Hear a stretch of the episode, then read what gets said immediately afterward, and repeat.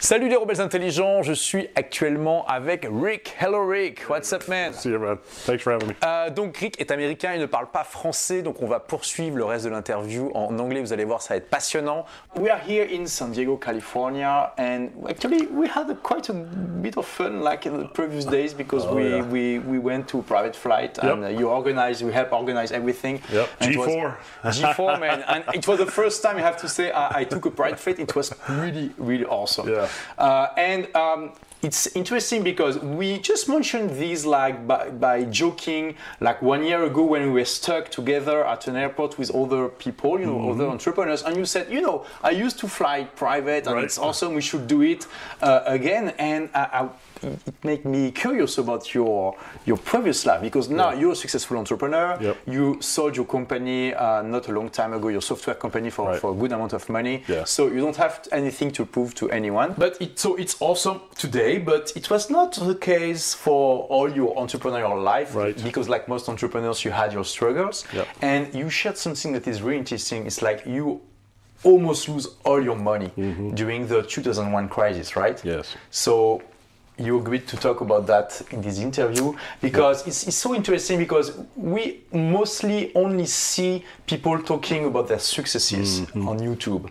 And I think it's really important to, to show also that yes, it's good to have success, but Right. it's re- usually very difficult to, to have success without having big failures and sometimes big failures. Agreed. So thank you for agreeing to, to, to share It that. It took me 20 years so I could talk about it. Oh, really? Okay. Is, is it the first time you do it uh, on, a, on a video? Uh, on video, yeah. Wow. Yeah, Okay. yeah. Okay. Lots of therapy. A lot of therapy, man. Okay. So let's start by uh, what was your business just before the crisis? well, at that time, so in the 90s, we had the internet business, and uh, we used to call those the go go days because anything internet was big time, right? Uh, money was flowing, you didn't have trouble raising money, didn't have any trouble making money. And we had a really cool business, uh, grew it to, from uh, zero to tens of millions in a very short period of time. and uh, and then sold that off. I guess it was right around I don't know ninety nine, uh, end of ninety nine, and so you know I thought I'd never have to work again.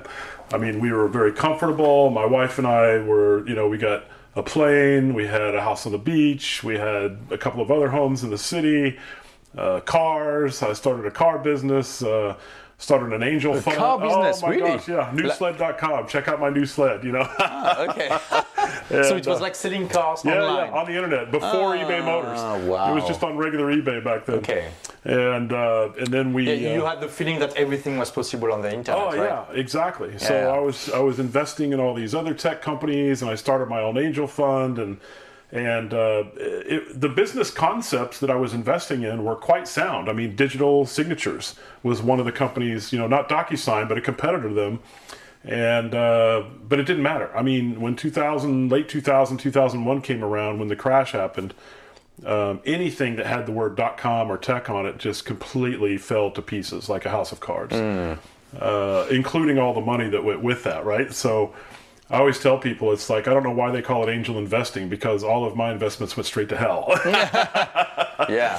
uh, but it's um, Yeah, everyone lose, Yeah. lost faith immediately in Yeah. the entire industry. You Yeah, could not it- raise money anymore. and, uh, Exactly. yeah. And uh, the premise of many of the businesses were dependent on that second round of funding, which Mm. just wasn't going to come. Uh, so they couldn't make it. So they basically folded the doors. And, uh, you know, I like to tease. It's like uh, one of the investments I made when they were liquidating all the furniture and everything like that. All I got was a floor lamp. And I tell Wow. people that was a half a million dollar lamp. Because Really? that's how much I lost out of just that business. Ah, okay. All right. so we keep you know we kept a few souvenirs uh, but um, but yeah it was it was a tough time because uh, you know my wife and I had to sell the beach home which we loved Wow. uh, we had to sell all the cars uh, all the homes in the city uh, move to a really small home you know and uh, which you know that that by itself is again those are material things it wasn't that big a deal in fact I don't think it was the material goods It was like was- the adventure yeah, that was yeah, going to end. exactly. It- But, So, uh, but it was the emotional thing How so did hard. you learn about? When did you know for sure that it was it, you couldn't continue? Well, I'm sure you had hope even after it began. Yeah, I mean, it was probably summer of 2000 when it was looking like everything was going bad, and we kept throwing bad money after good or good money after bad, and and uh, kept trying and uh, kept thinking we're gonna, it's just a small correction. We're going to come out of it. We'll get the second rounds of funding. Everything will be fine. And uh, it just never happened. Yeah, because you, know. you were before the crisis, you were sure that you, you will get investors to, yeah, yeah, you know, exactly, right. The second so I was part. like doing all the seed rounds, you know, the initial investments, uh, thinking that I was going to be able to cash those out for five x or ten x the initial investment within one to two years. And uh, and had the crash not happened, it, that probably exactly how it would have turned out. But Hmm. it was not to be, and uh, so it was it was a pretty emotional roller coaster because I remember being in Florida on the Gulf of Mexico in our beach home, and we had what we called an estate sale, uh, as if somebody had died, you know. Uh-huh. And we opened up the home. People came in, and we just started selling furniture and Oh, like everything, on- just on the go? right Like- there, oh, right, wow. and they carried it out of the house right then and Wow. there. You know, and these are pieces of art and things that we had collected and memories, and you know, obviously not the pictures of you know family and those kind of things, but But does it mean you had debt that you had to pay? no, no, it's just uh, you, you had credit mortgage for, for your house we, and we had just we had just lost so much money uh, that we we needed to liquidate uh, to for cash. You know, because Hmm. to pay to pay like the like the for, for the providers. right, yeah. right, yeah. Because at that time, you know, uh, I had this stupid decision that oh, I don't need to work. I can get my money to work for me, and uh, and the investments that I put that money in were. You know, very, very high risk, high reward, but very high risk. Like startups. Yeah, and I didn't, um, you know, I didn't spread that risk. So that's one of the things I always tell people now when I'm, you know, coaching with them, how to spread risk, how to mitigate risk, how to uh, have a backup plan, which we did not have at the time. Uh, you know, at that time, you know, I was still very young, uh, you know, in my 30s. So I thought, you know, hey, we could take over the world, right? Yeah. And um, so anyway, it was tough. It was very tough, but uh, I had a very good partner by my side. She stuck with me through the whole thing. That was uh, a pretty That's maybe Amazing. like it's it's awesome that you know that she went through this and she she and still she's with still you. here. Yeah. Yeah, so she was not there only for your money, yeah, and certainly not my looks, right? right? So, Yeah. uh, so yeah, she uh, she stuck through it, and uh, and we did okay. And you know, we we weren't you know homeless and out on the street. We just needed to get rid of all the extravagant things. Um, and then we just moved into a nice small, you know, 2,000 square foot small home, which is still very big by most people's. Yeah, you know, but, but for you it was like really a downgrade, right? Exactly. Yeah. Exactly. Uh, but it actually turned out very good because we had a small child at that time, and uh, we ended up uh, putting in, you know, a regular school, regular kids, regular life. I mean, we went back to living a nice middle class life as opposed to this extravagant.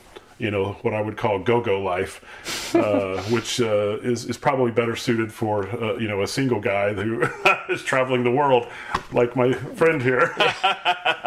I have a minimalist lifestyle. I- I'm like very, very low key, but Yeah. yeah, uh, I'm sure some people enjoy the kind of things. Yeah. And I mean, what I love is like I don't when I I want to buy something unless it's super expensive, like a jet Yeah, plane. right. Uh, I I don't have to look at the price. Exactly, More or less. exactly, And yeah. it's awesome to have this freedom. And I know if I want to fly somewhere and I can I can stay two weeks in a five stars hotel and Yeah. not really look at the bill, Exactly. which is awesome. Yeah. But so, how do, does it feel to, to go from this place Yeah. where you have this abundance of money and you can translate it in any kind of things to um, a place where you have to really look at what you're spending and uh, Well, I, I have to give a lot of credit to my upbringing uh, because you know we started out with no money as a kid, so you know we were uh, we weren't like you know homeless or anything like that, but lower middle class. Uh, didn't have a lot of money, and uh, you know two dollars on shoes. We didn't you know as opposed to you know people spending a hundred dollars on shoes. But it's uh, it was very very um, humbling to go through that process. I didn't I was never scared that we were going to go hungry. You know, I could always find a job. I could always create another business. I could always do something. I still had my health, uh, which is everything. Um, Yeah. But the emotional trauma and the ego Yeah. uh, trauma was probably worse than anything. There was no physical things that happened to me that were bad. It was just, you know, here and here.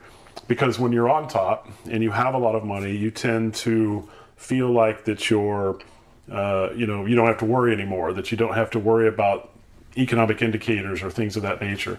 And you can put yourself in those positions. I just didn't I didn't know about those things back then. I didn't know how to protect my wealth at that time. You know, we just uh, bought a lot of fun stuff and had a lot of great times. And my wife had a very good statement. She says, uh, you know, even with all of that gone, um, and after it was all over and we took stock of our lives, we said, we're just grateful to have a beautiful child, our health, and a place over our head. But uh, we had memories. We, we did things in those couple of years in our lives that most people never do in their lifetimes. Yeah. So we took and tried to cherish the memories. And we had videos of everything. So we'd watch those and have our own little popcorn parties. And Wasn't it a Yeah. bit painful to watch the videos? Or What's that? It was not a bit painful to watch. Um, not with, well, certainly some of them, you know, we just didn't watch. But, you know, we, uh, watching our child on the beach play, uh, watching the waves come in, uh, you know, that, that part was, you know, because those moments were so wonderful, the family moments. And, uh, you know, and everybody talks about when they go through traum- traumatic experiences like this that, you know, if you have a family, it's so much easier. And I can attest that's very true. But it can, th- that family can also be friends too. It doesn't have to be blood family.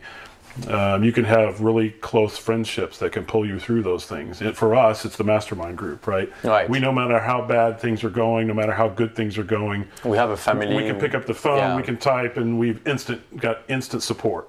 And uh, so you've got to have things like Yeah, that. because we are both part of Jeff Walker Mastermind. yeah, you yeah. And I think you have a uh, mastermind as well, Yeah, right? yeah, I- I do, yeah. So, um, so building that that uh, friendship and trust, even outside of family, sometimes is equally as important as having family itself, because Yeah. your family can't really understand the business No. part and the failure part. Uh, you know, from my wife's perspective, it was, oh, well, you can just go get a job, no problem. Okay, But well, for you, it was impossible, right? well, I'm unemployable. You know, I, I mean, I, I dropped out of college in my second year so that I could start a business. You know, Congrats, man, like me. I know. So, and uh, oh, my mom and dad were mad. It's like five weeks before finals, and I said, "I've had enough of this. We're out of here." You know. so, but um, but it's you know it's it's amazing. I knew that I'd be able to start over, but it was it was a few years before I could get back into it again. And uh, so what did you do? Well, right now, you know, because we just got through, we built another software company. But like and, uh, just after the first one no, failed? no, we were. I, I probably took a sabbatical. I don't know for probably eighteen months. You know, and uh, for 18 months, you didn't have to make money. You had sufficient. well, no, we had uh, we had just enough money to you know just the essentials, and uh, and so that's what I'm saying. We weren't hurting. We weren't homeless. Uh, Yeah, you- but we had to get something going fairly quickly. And I mean, even though uh, you, you did bad investment, you still had a reserve of 18 months. Uh, we had to borrow some to, to make Ah, that. okay, and that gets pretty scary because then you know you got to pay that back. Right. And uh, so that's that's not too fun. Um, but then we started another software company. I finally got off my ass and got out of the depression stage. Wait, 18 months Yeah. is pretty short, actually. Uh, yeah, that's what I thought. That's not what my wife thought, though. Ah, yeah. That wasn't fast enough. So, um, but um, I mean, some people don't recover at all from these kind of things. Well, and that was kind of scary for me because even though I was working in the other company and we had some new cash coming in, it still wasn't growing and exploding and all those kind of things because I still had all these doubts. I was still dealing with that, you know, you know, like is tomorrow is it going to happen again? Is the economy going to crash next year? And so I was very careful about everything we did, very slow on decisions. Hmm. And uh, it's tough to be in a.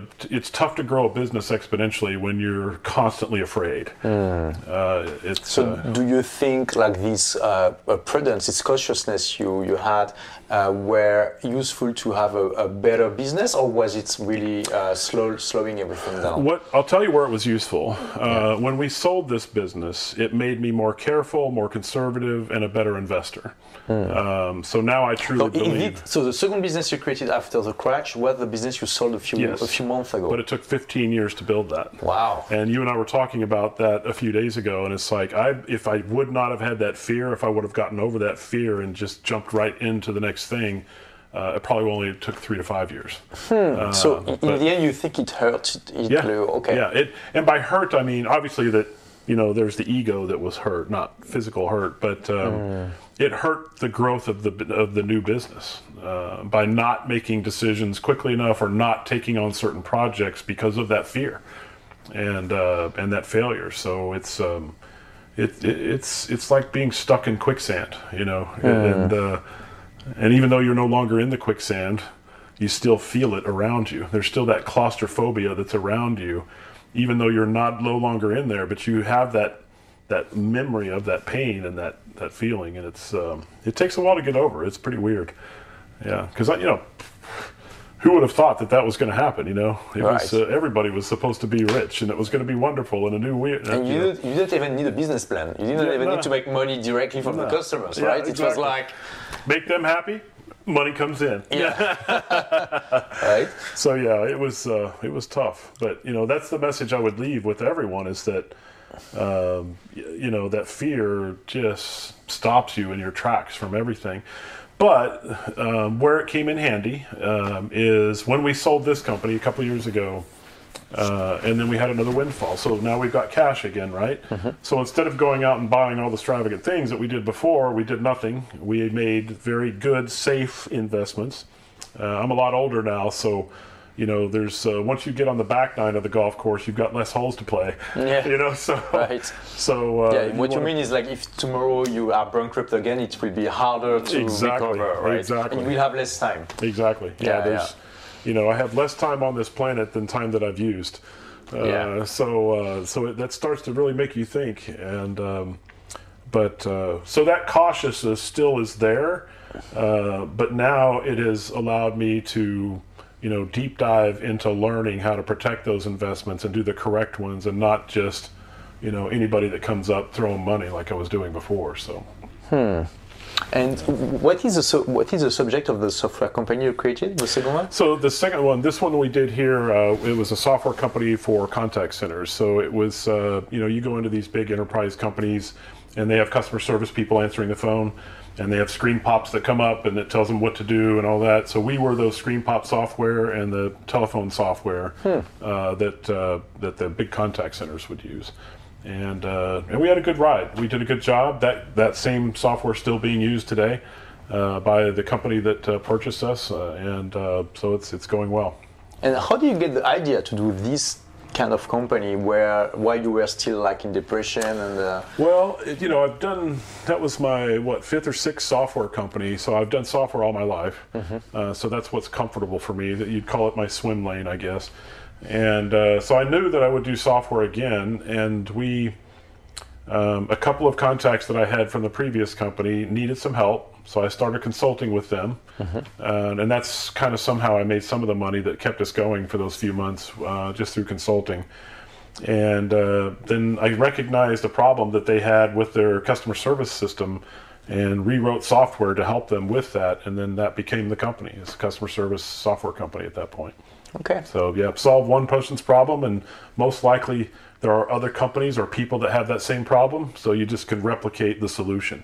Uh, and that's kind of how, how all businesses should be formed. It's like if you can find one person or one company that you can solve their problem, I'll guarantee you there's a bunch of other people with that exact same thing. Yeah, absolutely. Yeah. Yeah. Yeah. So replicate the solution. That's how you make that's how you make success. So yeah. yeah. And uh, were there any point during these uh, eight, these 18 months, or maybe even later, where you thought maybe you could not create any more any any company? there was some there was some ultimate doubts in the very beginning uh, because we had just got through selling everything. Uh, so it's not like I could go to the beach and hang out and meditate because that was all gone, right? um, but it was um, there was a few months there where I thought I was going to have to go get a job, and you know, I mean, that hurt. That hurt yeah. worse. For most entrepreneurs? I, I'm trying to imagine it will be such a struggle. I know. Man, Yeah. for most entrepreneurs, it's just like Oh, hell, yeah, hell, living exactly. hell. Yeah, Exactly. Just, yeah. I mean, uh, We are so passionate about creating our own adventure and our Exactly. path through life that it's like, yeah, it, you know, uh, Man. freedom is one of my most cherished values. yeah, right. And when I'm if I'm sitting in an office or a cube for working for someone else, it's just claustrophobic. You know, it's awful. That's why I call myself unemployable, um, and probably most of us do. You know, but but for the ones that are trying to build a new business or doing something, you know, uh, at night or on weekends while they're still working, um, you know, God bless them because that's even harder. Trying to do both. And I really have a lot of respect for people that do that because, you know, they're getting this done first. They're building a little bit first before they just up and quit. Because many people, they just quit and go right into it with not enough money or capital. and they're gone within six months. You know, Right. Whereas if they build it up first, you know, replace their salary, then they can let this go and, and move forward with it. So I have a lot of respect for those people. It's just I can't do that. I don't have the strength for that. I can't. Hmm. It's it's very painful to think about Yeah. having to go get a job. Oh man, it is. It is. I mean, So the fear of having to get a job was stronger than the fear of failure. So that's why I finally built the other company. yeah, yeah. it- That's really something that can give us a lot of energy, right? Yeah, yeah, exactly. Yeah, yeah. Yeah. Uh, and, and did, did you have any uh, um, hard time to raise money for this new uh, adventure? no, no, zero. We started with zero, uh, bootstrapped everything from scratch.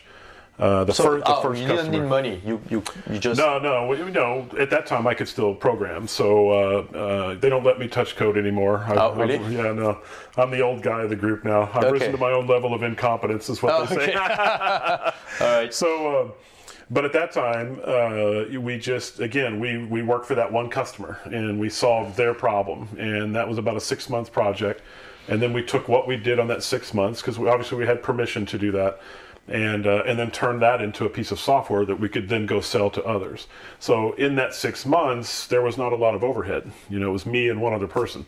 So we didn't have a lot to worry about as far as salaries and office. We didn't even have an office. We Right. were doing it all out of our Yeah, home. yeah. yeah. So you, you really started like in a lean, startup Yeah, way, like yeah. meaning no cost, like no cost, Exactly. no, no nothing. Yeah. That's what, what you want to do when you in start. your home office, Yeah, right? exactly. Or your garage. Yeah, yeah, exactly. All right. And uh, the garage was a little, our garage was a little dirty, so we we Okay. you know, we took the study and All right. So it, it's actually an upgrade from most one, of, one of the uh, bedrooms. ah, okay, okay. uh, but um, then after that project, we were able to replicate but, it. were you again. excited when you started again? When you were like, Yeah, mostly. Mostly, but- but it's with this still that- fear, with that's- this little thing looking over my shoulder, you know. do you think you could have survived psychologically to another failure?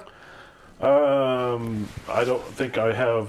I, ca I don't know if I can answer that question. Okay, Uh, that's a tough question. That's a good question. I'll need to meditate on that one. Uh, yeah, but it's um, you always have that thing on your shoulder that's like, you know, you shouldn't be here. Why are you doing this? You're going to fail again. So I mean, this little internal stupid voice I call it that we all fight on a daily. oh, You know, as an entrepreneur, you fight that every day.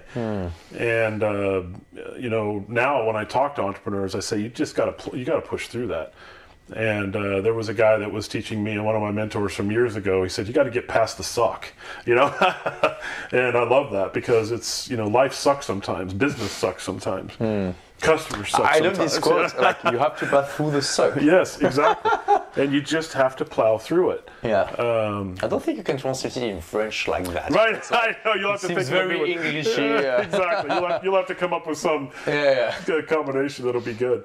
But um, if you don't, I mean, because we all have that fear. Absolutely, yeah. doesn't matter what we're doing, how successful we are. That Mm. thing is always there. Um, that that possibility just, but that has to turn into a motivation. You know, the the motivation, but not something that consumes you. So it consumed me for months, and which is why I think it took so long for us to grow. Mm. Once I got a few customers going, and it looked like this could be successful, I was then able to let go of the fear and then be exciting. And, and you could tell it in sales.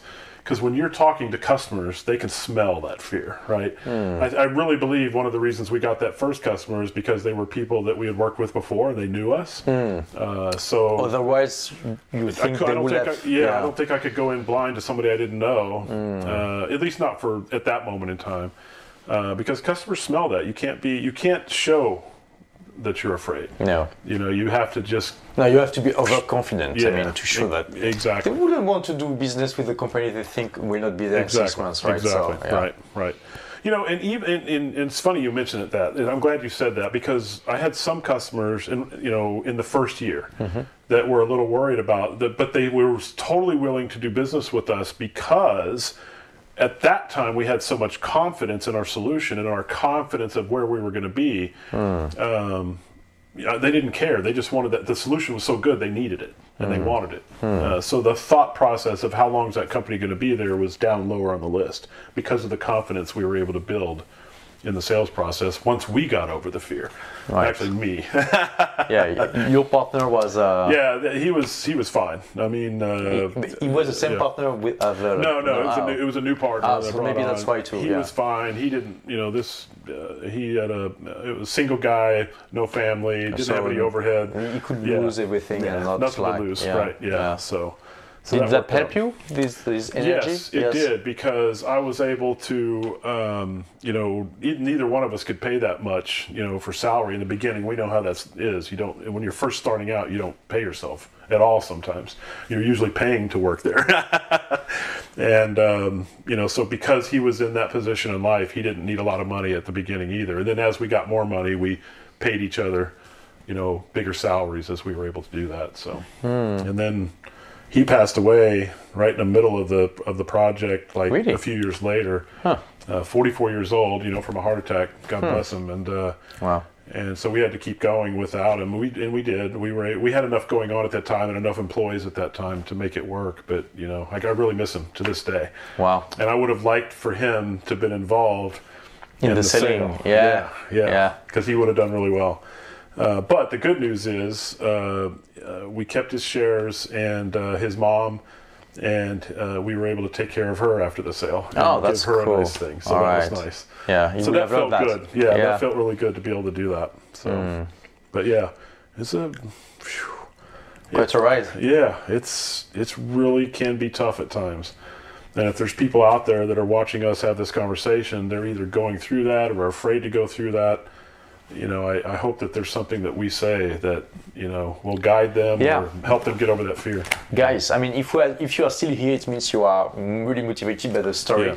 And Yeah. Uh, yeah, just know that it's quite common to have struggles as an entrepreneur. Yep. Uh, I mean, not not everyone like lose everything, but it Yeah. can happen. And I mean, some people like Steve Jobs, you can get fired from your own company. Right? Exactly. And it's like the worst, right? Yeah, exactly. It's like not only you, you created a business, you, Yeah. you're like, your ego is like, oh, uh, he created an entire industry. yeah, right, exactly, and Right. and it still was fired. So Yeah. yeah, and probably probably for good reasons. Yeah, yeah. probably at the time. Yeah, in and, and again, that turned out to be fantastic because when he came back, he Yeah. came back stronger, better, Yes, more wiser. creative, wiser, and uh, and I think that's where the failure comes in. You know, if, if failure does have a purpose, it is it does create wisdom, Hmm. um, or it's supposed to anyway. Yeah. do, uh, do you think? I think it's like it's a case for In you, business, it definitely did that. Yeah. Um, you know, I still do stupid things like dune buggy racing and right? Like what? dune buggy racing things that Okay. you know now, now I'm doing things to you know that are where I hurt myself but it's uh, I have I still like having a good time and uh, I should probably have more fear when I'm out racing than I Okay. but it's uh, it's a lot of fun and, and you mentioned at the beginning that uh, it's the first time you're speaking about it in a, in a video, Yeah. and you had to do therapy. Was it a joke or did you really? no no we tried it and uh, you know to me and you know if, if you're a therapist listening to this I'm going to apologize right now but talk therapy was worthless to me Really? because you sit on the stupid couch, you tell them your problems, and then all they do is start asking these questions because that's the way they're trained with traditional, you know, I guess 1950s it didn't version for you. therapy. No, Yeah. no, all they did is piss me off. Okay. um, you know, so I didn't do that anymore. And uh, I think probably the best therapy are two things. If you have a family, you immerse yourself in the family, spending time with them, because those are people that love you no matter what, you know, even if you are a failure. And uh, and then you immerse yourself in the next idea. And you know, how are you going to get back up on your feet and uh, do it right the next time? And th- th- that's the best therapy. You know, it really is some people can do better, you know, with talk therapy. That's great. And there's other now today. There's much more accepted alternative styles uh, that are uh, much more successful. But you know, this was 20 years ago, so Yeah. I didn't didn't like the technology back then. No? Okay.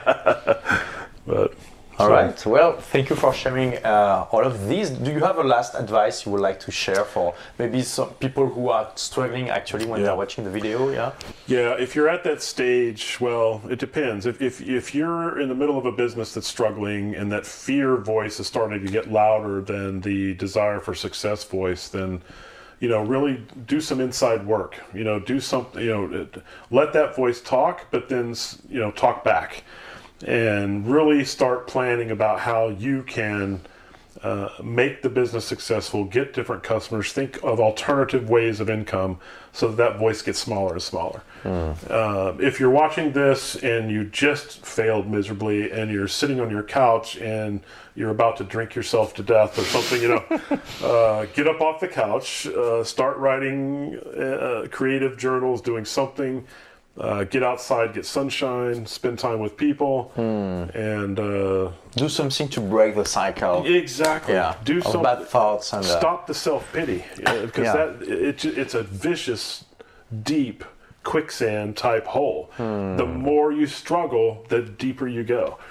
And uh, and you got to just get out of that part, you know. And uh, and even if you have to go get a job to make it through that process, um, that's okay too. There's nothing wrong with that. You just know that that's temporary, and right. that that's going to help you put food on the table and keep your responsibilities going uh, until that next piece comes along. So, hmm. awesome.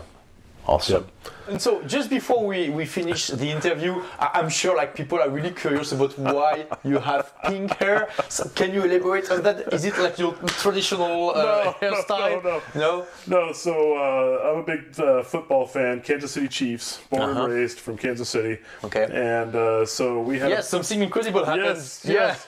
And we had a bet going that if they made it to the Super Bowl, then I would shave my head, Ooh. put a little arrowhead in here, and, and, then paint it red. So was shaved. So I did. I had the shave. I had the KC thing. I had this all red. It was wonderful. We went to the Super Bowl game. We won. We got to see them win, and uh, it was fantastic. Well, the next day, I'm washing this hair. I'm trying to get all the stuff. It didn't come out it stained my hair and it just went to hot pink instead of red. so, you are stuck for so like what a few weeks. I think I'm gonna have to go have it shaved off just to get just to get rid of the color. Dude, it was worth it. It's awesome. Yeah. Look at that. And that's also what you can do when you have the freedom. You know, when you yes. created your own path and you have the money and you don't care. You know, yeah, yeah. that's what you can do. we might decide to keep it. but strangely enough, uh, Rick is not the first pink person with pink hair I interviewed right. on this uh, channel because I interviewed Sonia Simon from uh, Copy Blogger and she she had uh, pink hairs too. Yeah, but amazing. you're the first pink haired guy yeah. I interviewed on my channel. Congratulations. Congratulations, man. Donc voilà, mes rebelles intelligents, j'espère que vous avez apprécié cette interview. C'était vraiment extrêmement riche. Merci d'avoir écouté ce podcast. Si vous l'avez aimé, est-ce que je peux vous demander une petite faveur? Laissez un commentaire sur iTunes pour dire ce que vous appréciez dans le podcast tout simplement. Ça aidera d'autres rebelles intelligents comme vous à trouver le podcast et puis à être inspirés tous les jours ou presque par lui. Merci et à très vite pour de nouvelles aventures.